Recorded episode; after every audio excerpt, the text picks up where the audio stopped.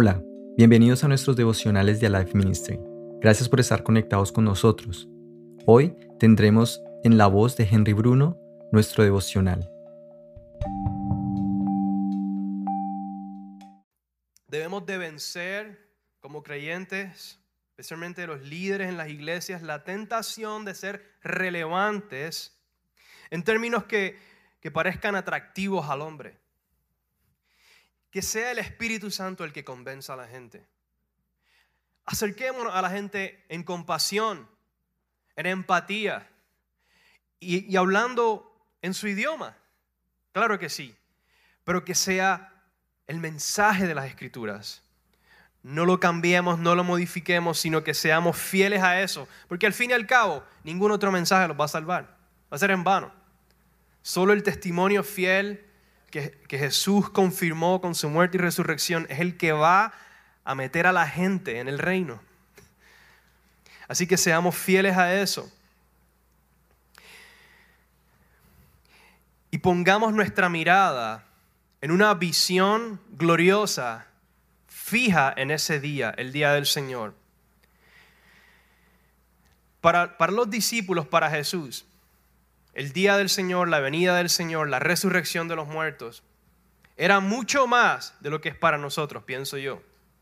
La resurrección de los muertos es eso mismo, es la resurrección de los muertos, en vida. Es decir, volver a vivir físicamente. Donde las escrituras dicen, por ejemplo, en Lucas 24, que cuando Jesús resucita, se aparece a sus discípulos, entra al lugar donde están y sus discípulos pensaban que veían una aparición o un fantasma o algo así. Y Jesús les dice, soy yo, vengan, tóquenme. Un fantasma no tiene carne y huesos como ven que yo tengo. Tráiganme algo de comer.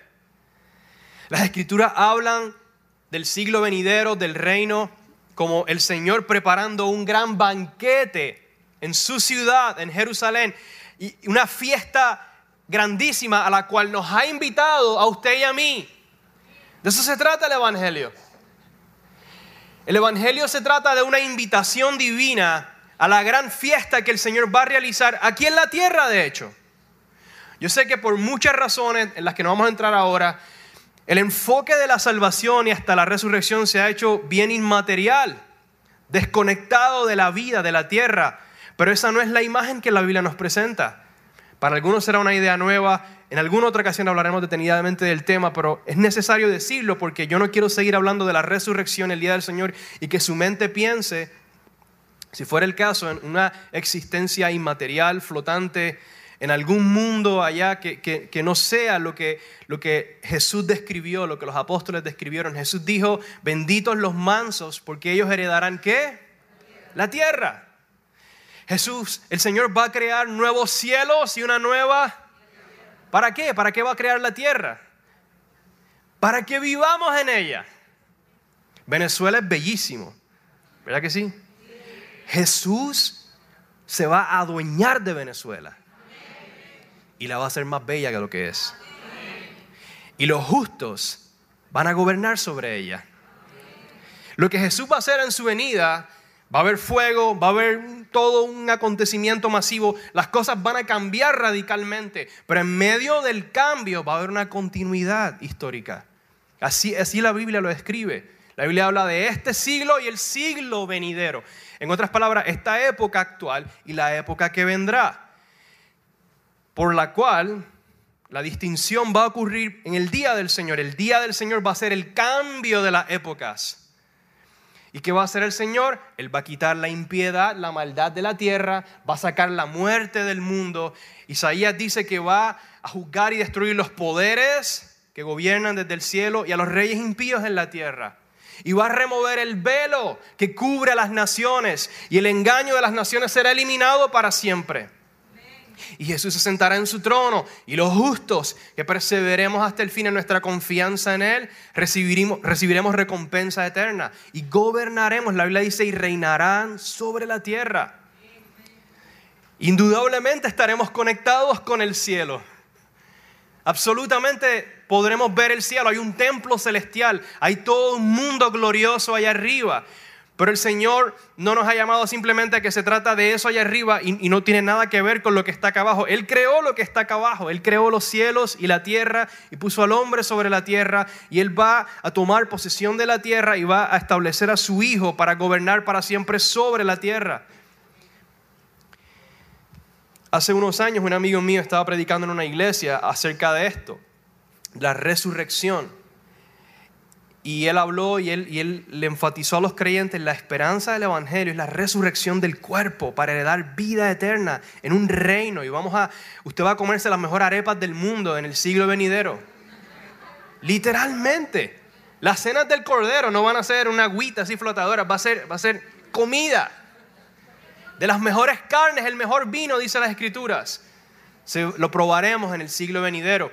Y el amigo mío está predicando esto y esta señora se acerca a él llorando, completamente movida con lágrimas, y le dice, por 20 años yo he vivido en una amargura increíble hacia Dios.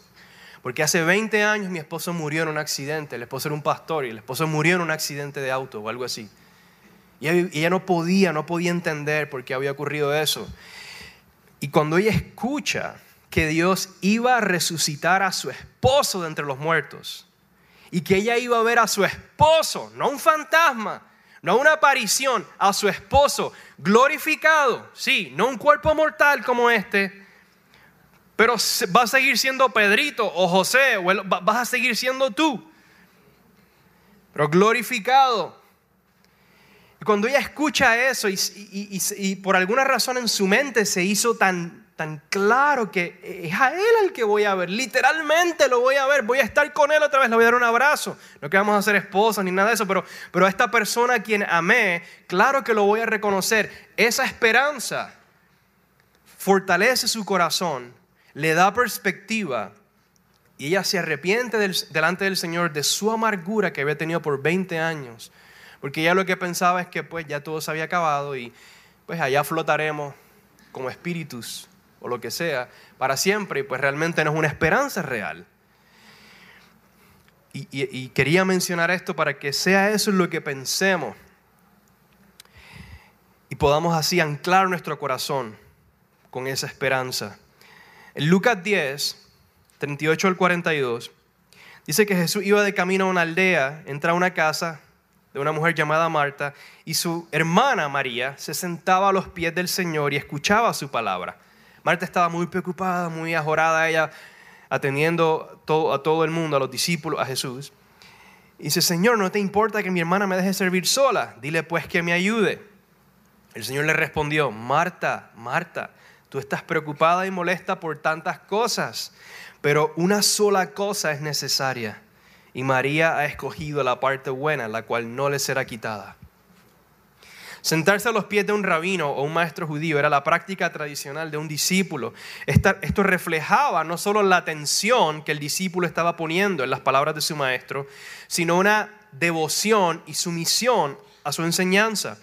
Y en el caso particular de Jesús, que no era simplemente un rabino, era el maestro, el Señor, con el mensaje que tenía que ser escuchado y obedecido, esta devoción expresaba una confianza de que sus palabras, las palabras de Jesús, verdaderamente te llamaban a la obediencia y confianza en Dios y por lo tanto a la vida eterna. Por eso en Juan capítulo 6 Jesús predica esta bomba de mensaje. ¡Boom! De repente es un milagro increíble, las multitudes vienen a Él, las alimenta, todos están sorprendidos, este tiene que ser el rey, este tiene que ser el profeta que iba a venir. De repente Jesús confronta lo que estaba en su corazón, la mayoría se ofenden y lo dejan. Y él les dice a sus discípulos, y ustedes también me van a dejar, me van a dejar, a dejar, perdón. Y Pedro, imagino a Pedro, como que te vamos a dejar? Yo le hemos dejado todo. Y le dice, Señor, ¿a quién iremos? Tú tienes palabras de vida eterna. Tú tienes palabras de vida eterna. Tu instrucción, tu enseñanza, tu mensaje me llama a poner mi confianza en el Padre para que yo pueda heredar la gloria que viene. Y de eso se trata ser una persona de una cosa. Y, es por eso que tenemos que vencer todo el afán, la distracción, ser responsable. Yo tengo mi trabajo en Puerto Rico, tengo que, soy padre de cinco, soy esposo, tengo muchas responsabilidades. No se trata de ser negligente con sus responsabilidades pero seamos prudentes con esas responsabilidades, no, no nos distraigamos con otras cosas en adición a lo que ya tenemos en nuestra vida y seamos celosos por sentarnos a los pies del Maestro. No sé si a usted le pasa, muchas veces pasan, pasan estos periodos de tiempo donde se le hace bien difícil cultivar esa, esa conexión. Y de repente usted siente su corazón así como, Ay, Señor, ayúdame. Estas oraciones le salen así como un suspiro. Ay, Señor, ayúdame, por favor. Está difícil esto. Y de repente usted abre su Biblia y lee este pasaje y hay un soplo sobre su corazón. De repente las cosas caen en perspectiva. De repente todo empieza a hacer sentido en torno al Señor y las promesas y la, y la gloria que vendrá. Sí, Señor, gracias, Padre. Fortalece mi corazón. Ayúdame a fijarme en esto. Ayúdame a realinear mi vida como debo hacerlo para vivir como es digno de ti, para vivir conforme a esa esperanza. La acción de María ante la visita de Jesús refleja esa actitud.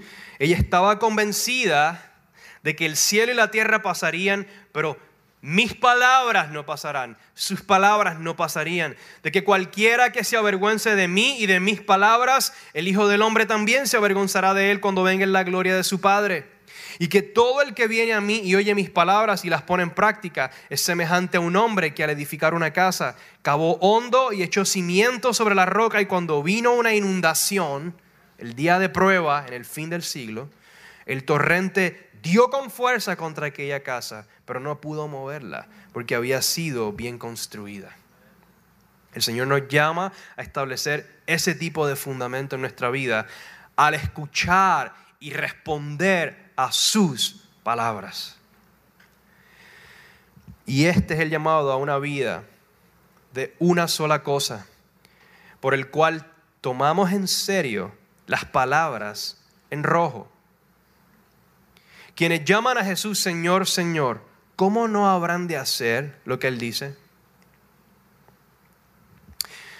Y por eso, no simplemente escuchamos, hacemos, actuamos, vivimos de una manera. Pablo dice, una cosa hago. En Filipenses 3, 7 al 14. Él dice, todo lo que para mí era ganancia lo he estimado como pérdida por amor de Cristo. Y aún más yo estimo como pérdida todas las cosas en vista del incomparable valor de conocer a Cristo Jesús, mi Señor. Por Él lo he perdido todo y lo considero como basura a fin de ganar a Cristo y ser hallado en Él, no teniendo mi propia justicia derivada de la ley, sino la que es por la fe en Cristo, la justicia que procede de Dios sobre la base de la fe, y conocerlo a Él el poder de su resurrección y la participación en sus padecimientos, llegando a ser como Él en su muerte, a fin de llegar a la resurrección de entre los muertos. Pablo dice, no es que ya lo haya alcanzado o que haya llegado a ser perfecto, sino que sigo adelante a fin de poder alcanzar aquello por lo cual también fui alcanzado por Cristo Jesús. Hermano, yo mismo no considero haberlo ya alcanzado, pero una cosa hago. Olvidando lo que queda atrás y extendiéndome a lo que está adelante, prosigo hacia la meta para obtener el premio del supremo llamamiento de Dios en Cristo Jesús. Pablo tenía una visión en su vida y esa visión era el siglo venidero, la vida que vendrá. Y es bien difícil anclar nuestro corazón ahí. ¿Es o no lo es? Es difícil. El mundo se nos presenta como la gran cosa todo el tiempo.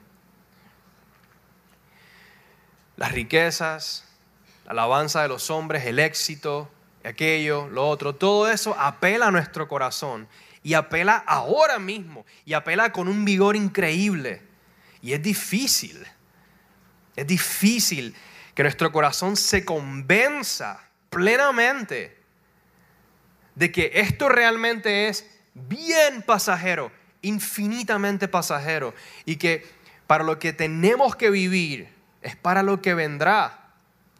Solo por el Espíritu del Señor, vamos a hablar de eso mañana, pero por ahora, solo por el Espíritu del Señor, podemos ser convencidos de esa realidad que viene, para que como Pablo consideremos todo lo demás como vano, basura, superficial, temporero, jamás. Yo, yo, no puedo simplemente buscar mi gran gloria ahora porque realmente no vendrá. Esto va a pasar en menos que un soplo. Yo tengo que confiar que realmente hay una eternidad que viene.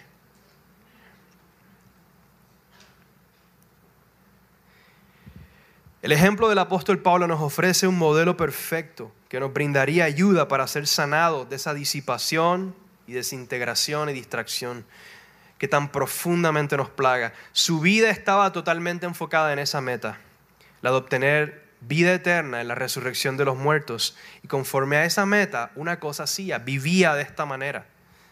Echó a un lado el prestigio que podía tener por parte de la comunidad judía, por el pedigrí que tenía, las credenciales que tenía. Podía ser un gran rabino en la ciudad y hacer dinero y tener fama y reputación y honor, pero todo eso lo consideró como basura, a fin de ganar al Mesías, de ganar la carrera en pos de heredar el reino de Cristo en la tierra y convencido de que corría por una corona incorruptible y fortalecido por el poder del Espíritu, el apóstol a los gentiles se disciplinaba y se sometía al rigor de la autonegación a fin de cultivar una vida cruciforme, con forma de cruz, que lo conformara a la imagen de Jesús en su muerte.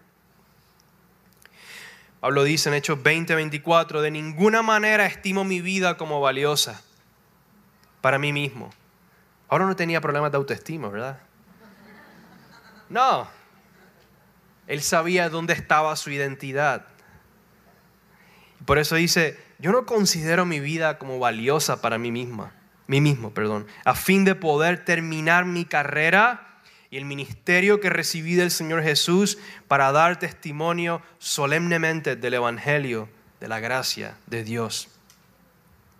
Luego en 1 Corintios, eh, Corintios 9 dice que no saben que los que corren en el estadio, todos en verdad corren, pero solo uno obtiene el premio. Corran de tal modo que ganen. Y todo el que compite en los juegos se abstiene de todo, se disciplina de manera increíble. Un atleta olímpico, era como la, ilustración que, utilizó Nets de, la, señora que estiraba, la verdad, la entrenadora que te estiraba hasta lo último. Ningún atleta olímpico que ha ganado una medalla de oro o aún de bronce o plata llegó ahí porque se iba a comer arepas todos los días y ya. El tipo tiene que levantarse a las 5 de la mañana a correr 5 millas y después estar el resto del día entrenando, disciplinarse y someter su cuerpo a la disciplina para poder ser un atleta élite que fuera a una olimpiada y, y ganara y compitiera. Y Pablo compara la carrera de la fe o la carrera en pos de la vida eterna y la resurrección con eso, con esa carrera. Pero él dice, sin embargo, ellos, ellos corren por una corona corruptible o sea, tú vas y, y de aquí a 50 años, oye hermano, sí, descubrí el otro día que hubo un atleta que ganó una carrera y ya, se acabó. Ya. La gloria del atleta fue buena por el momento, reconocido, especialmente ahora que los medios sociales bombardean, prum, prum, prum, 500 mil vistas en, en YouTube. ¡Wow! El atleta ganó la medalla. Recibió su gloria por un momento y ya pasó. luego el atleta envejeció, murió como todo otro ser humano. Pero Pablo nos dice que su carrera y la mía es en pos de una corona incorruptible. La corona de la vida, como la exhortación que Jesús le da a la iglesia en Esmirna. La corona de vida eterna en la resurrección. Y por eso él dice, por tanto, de esta manera corro, no como sin tener meta es por eso que es necesario que tengamos la meta de frente. Si no la tenemos, no vamos a correr en pos de esa meta. De esta manera peleo, no como dando golpes al aire, sino que golpeo mi cuerpo y lo hago mi esclavo, no sea que habiendo predicado a otros, yo mismo sea descalificado. Claro, Pablo no está hablando de que era un masoquista que se golpeaba literalmente, él está utilizando una ilustración con los discípulos. Él dice, yo disciplino, yo someto mi vida. Y si de repente me estoy desviando un poco porque me estoy distrayendo, vuelvo, Señor, yo me someto a tu palabra, a tu evangelio. Ayúdame a darle muerte a los deseos de la carne, a las obras de la carne. Ayúdame a matar este deseo por la aprobación de los hombres, por la alabanza de los hombres. Ayúdame a matar este deseo por éxito, por aquello, por dinero, por carrera, por lo otro, por fama, por reputación. Ayúdame a liquidar todo eso para vivir en pos de esta gloriosa meta.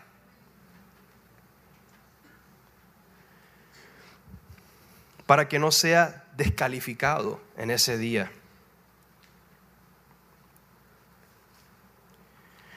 Pablo era un hombre cuya vida giraba en torno a obtener la vida eterna, la resurrección de los muertos y la inmortalidad. Él sabía que la historia se dirigía hacia eso. ¿Y saben qué?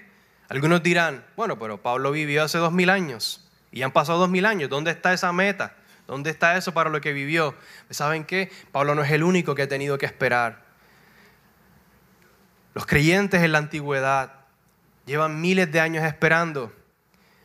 Nosotros estamos esperando y continuaremos esperando por el tiempo que sea necesario pero estamos convencidos y yo le pido al Señor que nos convenza aún más por su poder, no por palabras persuasivas de sabiduría humana, sino por el poder del Espíritu Santo, que la resurrección y su reino y la gloria que viene verdaderamente vendrá.